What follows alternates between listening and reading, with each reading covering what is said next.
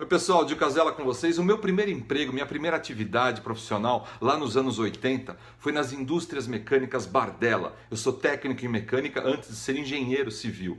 E com muito orgulho trabalhei nessa empresa. Mas no meu primeiro dia de trabalho teve um, um, episódio interessante que eu pedi um momento para sair para algum lugar para tomar uma Coca-Cola dentro da instalação da empresa. E o pessoal deu risada, foi motivo de chacota. Você quer tomar uma Coca-Cola? Isso aqui não é lanchonete. E nós temos um horário específico, que é uma empresa de alta produção. E eu fico pensando nas empresas de hoje, no Google, nas empresas do Vale do Silício. Tem aquelas salas de pensar juntos, tem aqueles momentos do tempo livre, aqueles escorregadores, as bikes, etc. Trabalho remoto. Será que eu estava errado então naquela época? Ou eu já estava antevendo involuntariamente a evolução dos tempos? Até que eu conheci o Zé Louco. O Zé Louco era um personagem interessantíssimo que tinha na Bardella.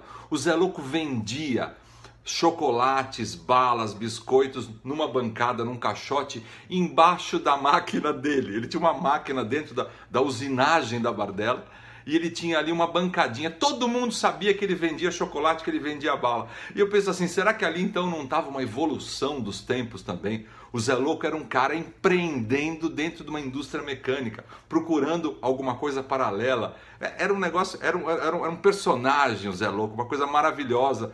A gente chegava lá, ele já levantava a tampa da bancada e mostrava o que ele tinha para vender naquele dia. Ele estava empreendendo. Zé Louco estava à frente dos tempos, sim, à frente dos tempos.